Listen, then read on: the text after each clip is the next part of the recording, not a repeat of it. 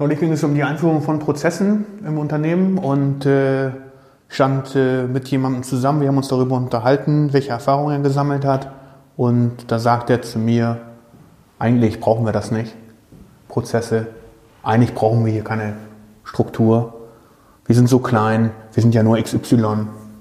Da macht das doch nicht wirklich Sinn. Das brauchen wir nicht.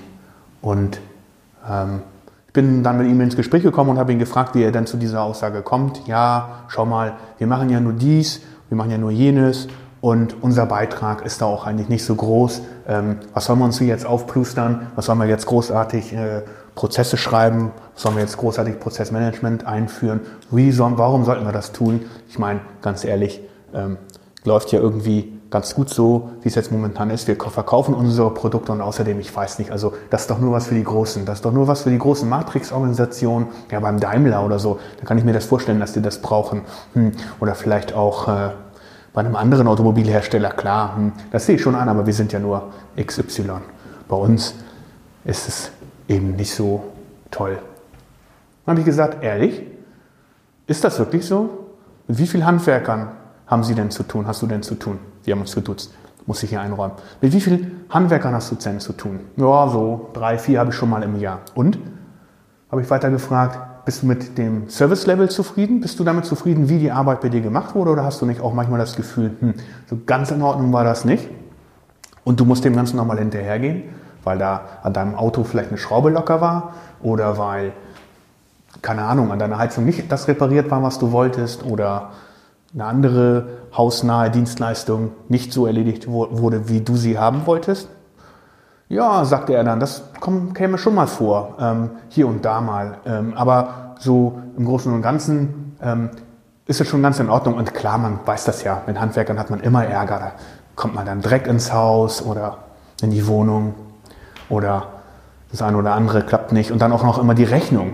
Also ne, Schlüsseldienst, Wahnsinn was du da mal für Rechnung bezahlen musst, wenn du einmal deine Tür zufallen lässt. Hm? Ich gesagt, stimmt schon.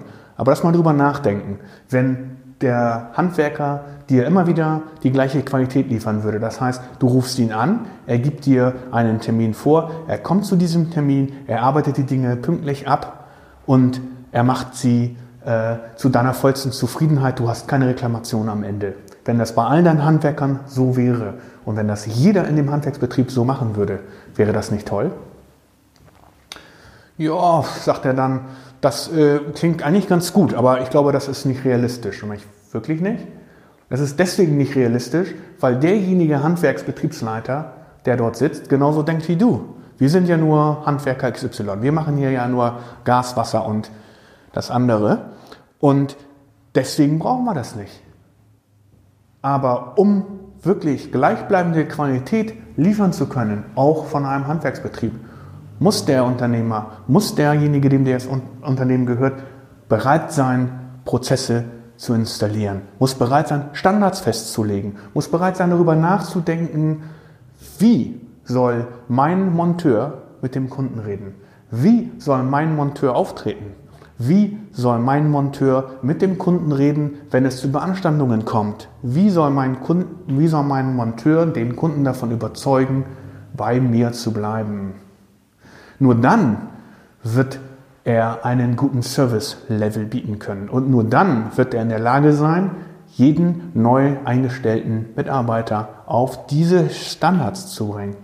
Nur dann wird er in der Lage sein, überhaupt über Service-Level reden zu können. Und was meinst du, was dann passiert? Und guckt er mich mit großen Augen an. Nee, keine Ahnung, sagt er, was soll jetzt schon passieren? Jetzt hast du zufriedene Kunden, oder? Und hat sich der Aufwand dafür gelohnt? Dann sage ich, denk mal ein bisschen drüber nach. Denk mal ein bisschen drüber nach, was jetzt passiert. Du würdest den, ich würde den, andere Leute würden genau diesen Handwerker empfehlen. Ah, sitzt abends beim Bierchen vielleicht in der Kneipe mit deinen Freunden und dann sagt er, ey, mh, hm, ich habe ein Problem mit meinem Dach, da müsste mal jemand kommen, habt ihr da einen Tipp? Wen würde ich dir empfehlen? Natürlich den Dachdecker, von dem ich überzeugt bin. Natürlich dem Dachdecker, der zuvorkommend war, der freundlich aufgetreten ist, der mir ein Angebot gemacht hat, sich an das Angebot gehalten hat, der zum Termin erschienen ist, der freundlich, kompetent und wahrscheinlich auch sauber war und der seinen Arbeitsplatz so hinterlassen hat, wie man sich das vorstellt. Den würde ich empfehlen, wenn ich auswählen könnte. Und so wird der Bekanntheitsgrad dieses Unternehmens wachsen. So wird dieser immer wieder zu neuen Aufträgen kommen. Und das wird nur passieren, wenn er Standards definiert. Denn diese Standards sind es, die sein Service-Level ausmachen. Hm. Hat er da ein bisschen drüber nachgedacht und hat dann gesagt, aber ist das nicht alles ein bisschen zu kompliziert? Dann habe ich gesagt, okay, natürlich ist das kompliziert am Anfang, weil es so wirkt. Es sieht aus, dass es kompliziert ist. Es ist letzten Endes nur ein großer Haufen Arbeit. Klar, man muss sich ransetzen und man muss sich überlegen, was genau muss ich denn definieren. Aber das mache ich genau einmal. Dann habe ich das definiert. Und später muss ich nur noch kleinere Stellschrauben nachstellen. Hm, sagt er. Das macht irgendwie Sinn. Ah, aber wie mache ich denn das? Dann sage ich, naja, sag ich, du äh, musst erstmal dir überlegen, was sind denn die Regeln, nach denen ihr spielen wollt? Was sind die Regeln, wie ihr eure Kunden bedienen wollt? Was sind denn die Regeln, wie ihr eure Lieferanten bedienen wollt? Wie wollt ihr auftreten? Wie wollt ihr sprechen? Wie, was sind die Worte, die ihr benutzen sollt, vielleicht sogar? Und dann legt ihr fest, wer macht was. Muss ein Monteur, sollte ein Monteur beispielsweise mit dem Kunden reden und versuchen, Projekte zu akquirieren oder Aufträge zu akquirieren? Oder sollte er nur dafür da sein, die Sachen auszuführen und so weiter und so fort. Also was ist das Rollenverständnis, was du, was ihr über einen Monteur habt? Hm, sagt er, habe ich ein bisschen drüber nachgedacht. Also ich, man muss ja leider auch immer mal zum Zahnarzt gehen und ich muss dir ganz ehrlich sagen, was mich total nervt ist, wenn ich da im Wartezimmer sitze und warten muss. Ich habe einen Termin um elf und ich bin um halb zwölf immer noch nicht im Wartesaal. Also ja, ich siehste, das ist genau so ein Ding. Das hat etwas mit Service Level zu tun. Das hat etwas mit Service Qualität zu tun. Qualität bedeutet, ein vorhersagbares Ergebnis zu produzieren. Um das aber gewährleisten zu können, brauche ich erstmal spezifische, dokumentierte und wiederholbare Kenntnisse um die internen Abläufe. Manche Arztpraxen machen sicherlich, äh, haben sicherlich den Eindruck, dass es toll ist, wenn ihr Wartezimmer voll ist. Sie machen sich aber keine Gedanken darüber, was wir als Patienten darüber denken. Es mag sein, dass es für sie schön ist, weil es in ihren Arbeitsablauf passt und es ist schöner, wenn die Leute auf den Service warten, als wenn ich äh, darauf warten muss, dass ich Service bieten, bieten muss, kann, darf. Das verstehe ich schon. Aber es geht auch anders. Es geht in solchen Arztpraxen, in den Arztpraxen macht man sich darüber Gedanken, wie, welche Reise macht der Patient eigentlich durch meine Abläufe hier? Welche Reise braucht, macht der? Wie soll der hier ankommen? Was soll der dann fühlen? Was, wie soll der sich fühlen, wenn er hier ankommt? Will ich dem den Eindruck geben, dass er willkommen ist? Und was müsste ich dafür tun? Soll der Patient wiederkommen? Ist das nicht im Interesse der gesamten Praxis, wenn er wiederkommt? Dann sollte ich doch freundlich zu ihm sein. Und dann sollte ich doch alles dafür tun, dass er sich in meiner Umgebung wohlfühlt, oder? Ja, sagt er, das macht absolut Sinn. Und wie kann man das denn erreichen? Sag ich, ja, guck mal, das ist ganz einfach. Du legst fest, dass jede äh, Zahnarzthelferin, jeder Zahnarzthelfer, der dort steht und die ähm, Patientenannahme macht, freundlich ist und sich erkundigt, ob der, wie der Tag so war, wie war denn die Anreise, wie ist denn das Empfinden, ist das jetzt ein Check-up-Termin, hm, dann fühlt der Patient sich wahrscheinlich ein bisschen besser oder ist das ein akuter Fall, dann fühlt sich der Patient natürlich nicht so toll.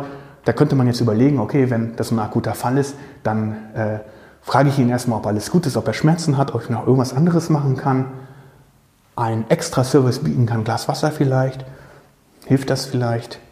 Oder wenn er ein Routinepatient ist, ach, das ist aber schön, dass Sie keine Probleme haben, das freut uns, dann guckt der Arzt sicherlich gleich mal nach und dann wir, führen wir Sie hier zügig durch.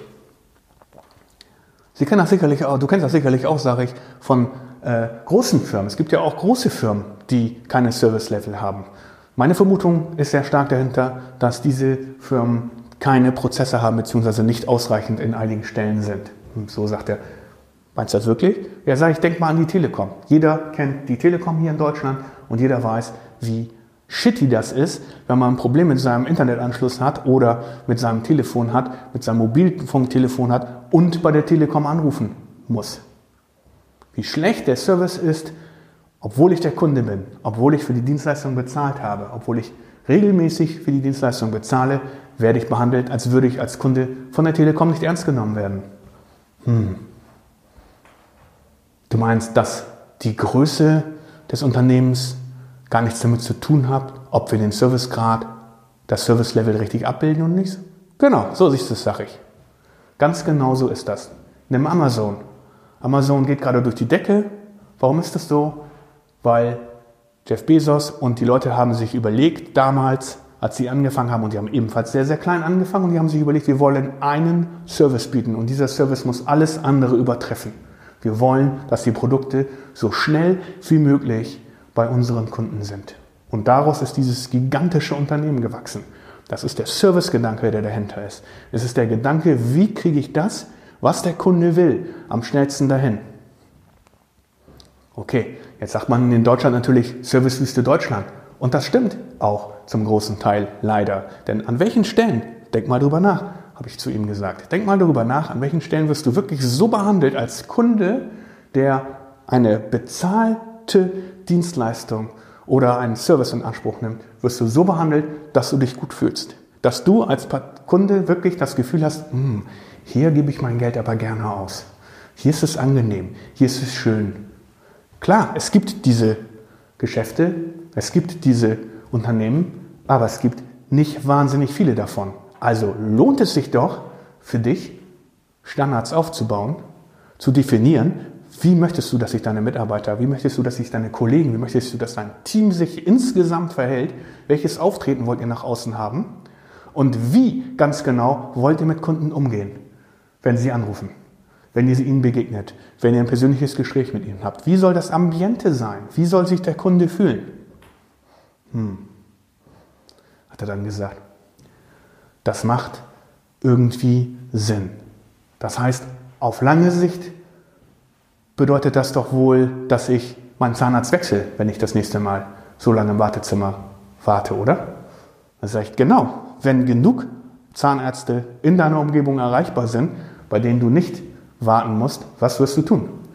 Hm, sagt er, ist klar, ich werde zu dem gehen, bei dem ich möglichst wenig warte und bei dem ich ein besonderes Kundenerlebnis gehabt habe. Ja, sei, das ist es, ganz genau. Und deswegen ist es sinnvoll, egal und unabhängig von der Größe eines Unternehmens, unabhängig von der Größe deines Teams, unabhängig von der Abteilung, in der du arbeitest, was du tust. Und hier ist noch ein anderes Beispiel. Ich höre immer aus der Reklamationsabteilung zum Beispiel von größeren Unternehmen, die Reklamationsabteilung äh, beim Kunden arbeiten. Diese Leute sind meistens hochgradig frustriert, weil sie immer nur den Shitstorm von ihren Kunden abbekommen. Möchten sie nicht so gerne. Sie möchten es gerne ändern. Können sie aber nicht, weil sie nur dafür da sind, diese Dinge aufzunehmen. Aber auch hier bietet sich an, darüber nachzudenken, wie ganz genau möchte ich, dass meine Mitarbeiter, wie möchte ich, dass mein Team, wie möchte ich, dass meine Kollegen mit den Kunden, die aufgebracht sind und vielleicht sogar zu Recht, vielleicht auch zu Unrecht, behandelt werden. Und dafür gibt es hervorragende Beispiele, wie man solch, eine, solch ein Telefongespräch führen kann. Hast du das schon mal erlebt? Musste ein bisschen nachdenken und sagte, ja, tatsächlich. Ich habe mich mal bei einer Optikfirma beklagt. Die hatte mir sehr hochwertige und sehr teure Brillengläser verkauft und die sind nach zwei Jahren total so vergilbt gewesen, weißt du? So, da konntest du gar nicht mehr so richtig durchgucken. Und da war ich so sauer drüber, weil die, wie gesagt, die waren wirklich teuer. Und habe ich eben einfach mal beim Hersteller selbst angerufen und gesagt, so Leute, so geht das nicht. Ich bezahle hier doch keine 600, 700 Euro für ein paar entspiegelte Gläser und dann funktionieren die nach zwei Jahren nicht mehr. Und ich war richtig im Brass, als ich das gemacht habe. Und da habe ich interessiert gefragt, okay, und was ist dann passiert? Was? Ja, ich hatte auf der anderen Leitung einen wirklich sehr, sehr kompetenten Reklamationshändler, der zu mir gesagt hat, ja, das verstehe ich, dass Ihnen das nicht gefällt. Und das tut mir auch sehr leid zu hören. Ich habe folgenden Vorschlag. Schicken Sie mir doch bitte die Gläser ein samt Brille, wenn dir das jetzt momentan geht und Sie eine Ersatzbrille haben. Wir gucken uns den Vorfall an. Und wir melden uns dann in zwei Wochen wieder, wenn wir ein Ergebnis einer Untersuchung haben. Wäre das in Ordnung für Sie? Und, sage ich, wie war das Gespräch? Wie, wie hast du dich dann gefühlt? Das war top, sagt er. Ich fühlte mich wirklich aufgehoben, ich fühlte mich verstanden in dem, was ich an meiner Beschwerde. Ich fühlte mich von dem verstanden. Der hat verstanden, dass ich ein Problem damit habe, so viel Geld auszugeben und dann ist das nicht in Ordnung nach zwei Jahren. Also ich fand das total super. Hat das irgendwie, das war wie magisch. Ja, sage ich, das äh, ist auch Magie, wenn das jemand gut beherrscht. Aber du kannst das herstellen, indem du versuchst ganz genau zu überlegen, wie hat der das Gespräch aufgezogen. Auch das ist ein Standard. Auch das hat etwas mit Service Level zu tun. Auch das hat etwas damit zu tun, Prozesse einzuführen. Das macht absolut Sinn, hat er dann gesagt. Damit war unser Gespräch zu Ende. Wenn du also auch das Gefühl hast, lieber Zuhörer, dass deine Abteilung, dein Team, deine Aufgabe oder dein Unternehmen zu klein ist, das lohnt sich alles ja gar nicht, weil nur die Großen brauchen das, dann denk mal darüber nach, warum du wirklich so denkst. Ist Service Level nicht das eine großartige, die eine großartige Stellschraube, mit der du Kunden überzeugen kannst und wachsen wirst? Dazu brauchst du eine Struktur. Dazu brauchst du Prozesse. Dazu brauchst du Standards. Dazu musst du nachdenken, wie möchtest du ganz genau, dass sich deine Kollegen, Mitarbeiter, dein Team verhält gegenüber deinen Kunden, Lieferanten und untereinander. Viel Spaß dabei.